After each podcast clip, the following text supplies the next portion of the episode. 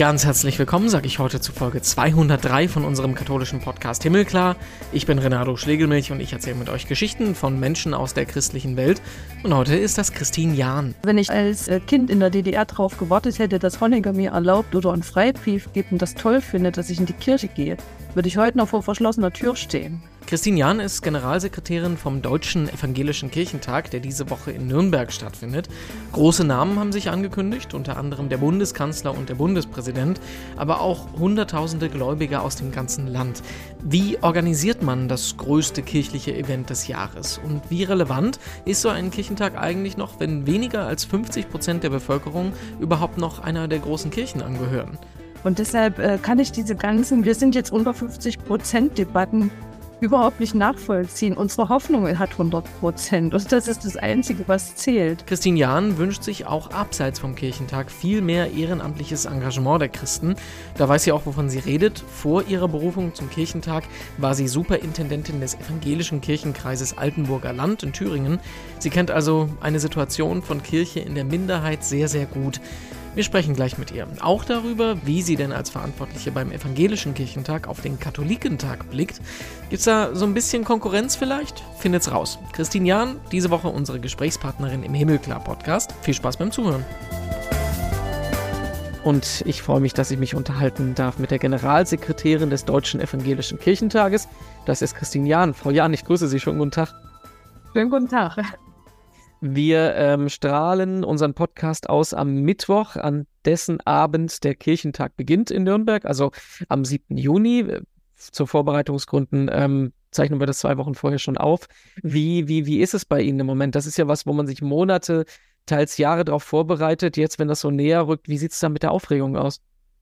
Ja, äh, es ist jetzt eine so wunderbare Phase, dass ich sage, ich freue mich derart, weil jetzt fügt sich das ganze Puzzle zu einem Gesamtbild. All das, was Haupt- und Ehrenamtliche zwei Jahre lang äh, vorgedacht, geplant, beraten haben, ähm, steht jetzt so kurz vor der Durchführung und da kribbelt's äh, ja im Bauch. Also und Gänsehaut-Feeling. Wir sind ja bis zuletzt, ähm, ich sag mal, kommen immer neue Menschen dazu. Ich sag mal, wenn wir nicht tausende ehrenamtliche Helfende hätten, die all das auf die Straße umsetzen und absichern und gut in der Durchführung uns beistehen würden.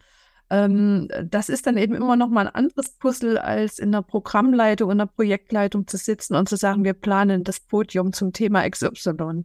Und das meine ich mit Gesamtkunstwerk, wo ich denke, das, ähm, das spürt man vielleicht manchmal gar nicht, wenn man als Gast vor Ort ist, wie viel äh, ehrenamtliche Power da, da drin steckt. Und das begeistert mich persönlich immer wieder am Kirchentag.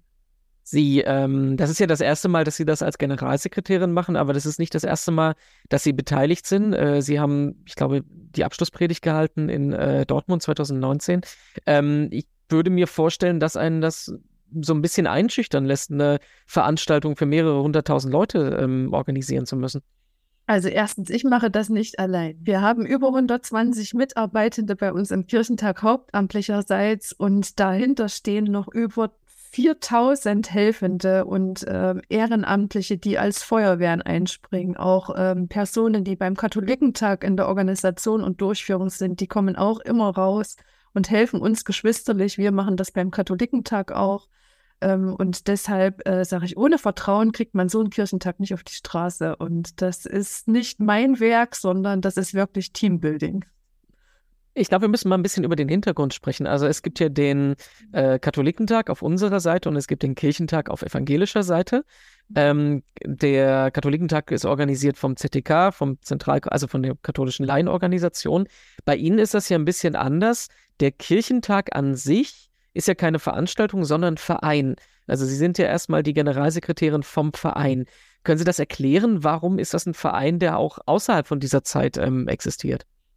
Ähm, wir haben äh, insofern immer zwei Vereine. Wir haben einen ständigen Verein äh, zur Förderung des Kirchentages, der läuft durch, der hat sich gegründet kurz nach dem Krieg, auch aus dem Moment der bekennenden Kirche heraus, im Gegenüber zu den Amtskirchen, damals noch ein deutlicher, ähm, ich sag mal, vielleicht auch so ein Stück Absetzung, äh, weil man ähm, bei dem, was Amtskirchen unter Hitler-Deutschland mitgemacht haben, deutlich gesagt hat, davon setzen wir uns ab und wir wollen die Menschen versammeln, die und mündig machen, dass sie einen eigenen Bezug zur Schrift bekommen.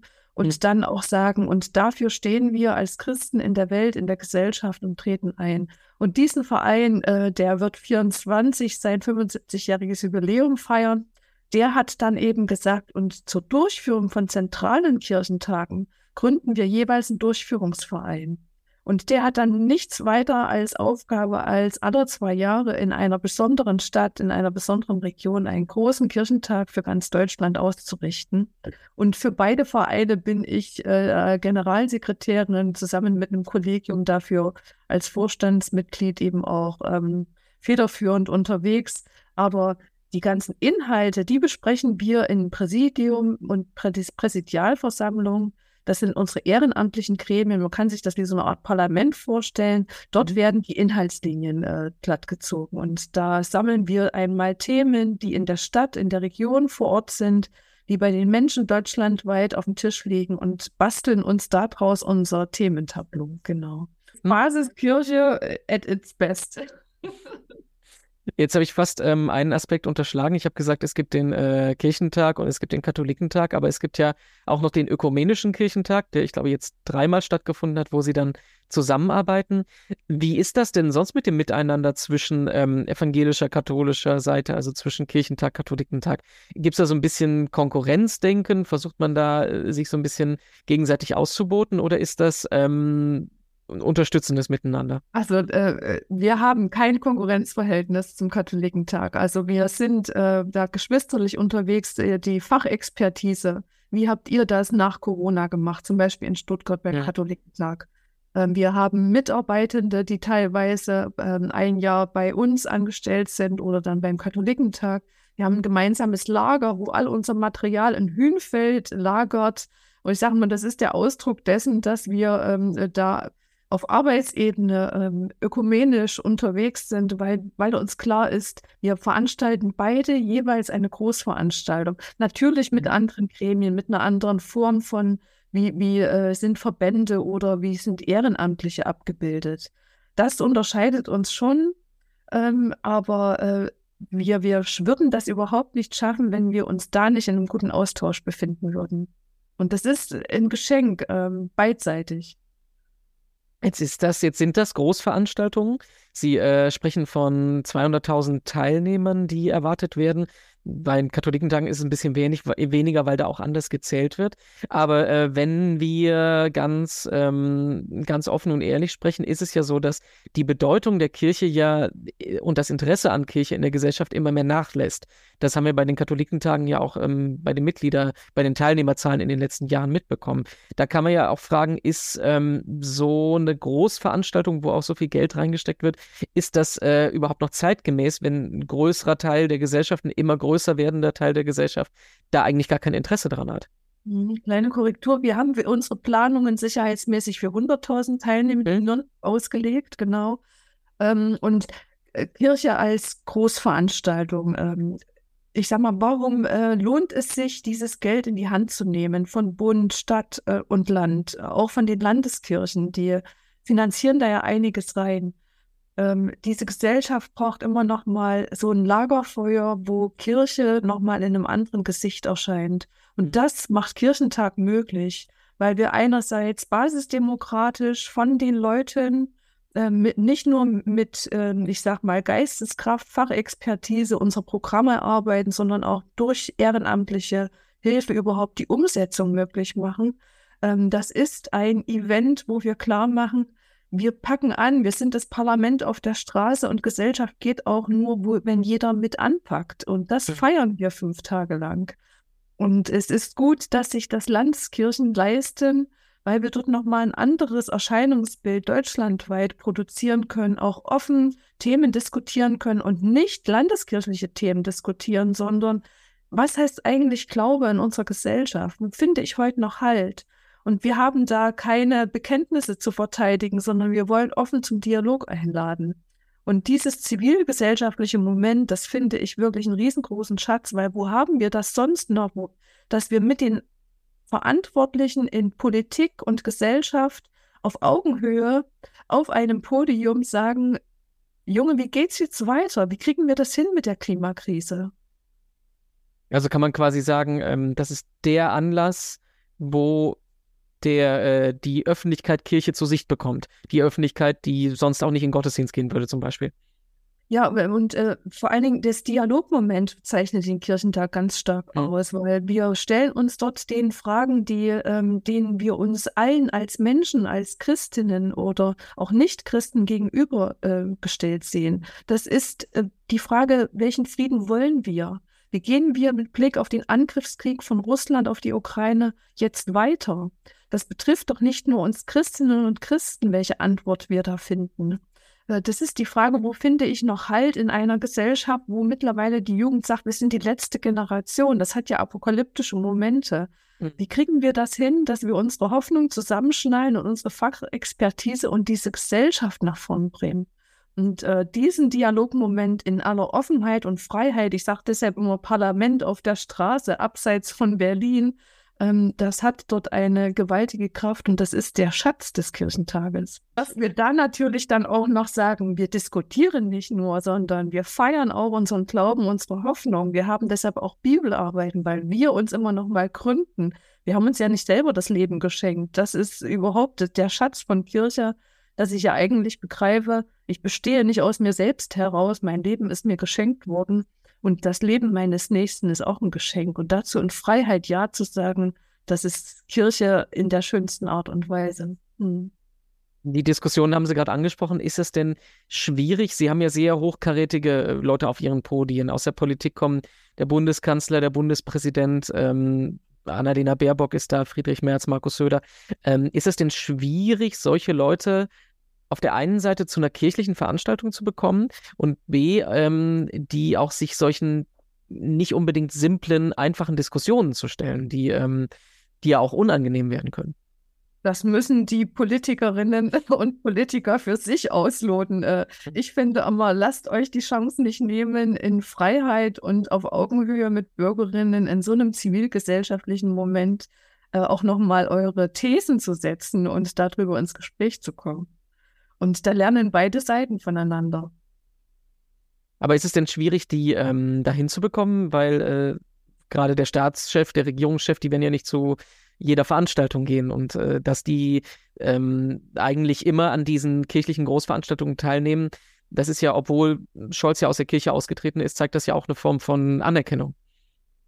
Ähm, wir sind da in guten Gesprächen und ähm, das ist natürlich dann auch eine Feinabstimmung, äh, welches Format ist dann gewünscht und mhm. da das wird dann ausagiert mit den jeweiligen Stellen vor Ort. Genau. Das, ähm, es ist niemandes Ziel damit getan, äh, dass wir Menschen einladen, um sie vorzuführen. Das ist nicht mhm. Kirche. So gehen wir in Kirche nicht miteinander um. Und deshalb äh, sagen wir immer, okay, ähm, wie kommen wir gut ins Gespräch und äh, was ist auch ein guter Gesprächsrahmen für beide Seiten? Ähm, können Sie ein bisschen aus dem Nähkästchen plaudern, wie man denn den Bundeskanzler zu seiner Veranstaltung bekommt? Also wie läuft denn sowas organisatorisch ab? Aus dem Nähkästchen plaudere ich nicht. Punkt. Wir gehen die offiziellen Wege. Das hm. ist so. Aber das ist wahrscheinlich organisatorisch, da, da werden wahrscheinlich 20.000 Schritte gegangen werden müssen, bis man so jemanden auf seine Veranstaltung bekommt, ne? Genau. Und ähm, das hat auch alles sein gutes Recht, weil ähm, es ist auch klar, dass das die Repräsentanten äh, des äh, Staates, der Regierung sind. Und ähm, das, da ist ja auch mehr als die Privatperson Frank-Walter Steinmeier bei uns zu Gast. Und es ist zugleich das Schöne, dass wir ihn auch in der Bibelarbeit mit seinem Glauben erleben und trotzdem auch als unseren Bundespräsidenten dort begrüßen dürfen. Ähm, das ist ein Geschenk, ja. Und da gehen wir die ganz offiziellen Wege und äh, das läuft dann schon. Wie sieht denn das eigentlich mit den äh, internationalen Kontakten aus? Ich kann mich daran erinnern, beim ähm, äh, Evangelischen Kirchentag in Berlin, da war äh, Justin Welby ja als äh, Primas der Anglikaner mit dabei bei der Eröffnung. Ähm, wenn man so mit Menschen aus dem Ausland im Gespräch ist, ist da denen ähm, dieses Format Kirchentag, ist das denen Begriff? Ist das denen ähm, bewusst, dass das auch eine gesellschaftliche Relevanz hat in Deutschland? Ähm, das Spannende ist ja, dass Kirchentag kein Exportschlager ähm, geworden ist. Ähm, Eben. Also, äh, und das, das muss, das hat ja natürlich nochmal viel damit zu tun, äh, in welcher Situation Kirche in Deutschland nach 45 war äh, und aus welchem Bewegungsmoment sich Kirchentag gegründet hat. Ähm, Wir haben sehr gute Kontakte. Einmal ist Kirchentag international aus seiner Struktur her aufgestellt. Wir haben einen sogenannten SIA, einen internationalen Ausschuss. Da versuchen wir auch ähm, aus allen Ländern, da wo es den Kirchen möglich ist, die entsenden dann eine Person. Das sind immer unsere, ich sage mal, Seismographen in, in der Fläche abseits von Deutschland. Und das finde ich ein riesengroßes Geschenk. Ähm, und äh, wir haben auch über den ÖAK Einladungen versandt an alle Kirchen.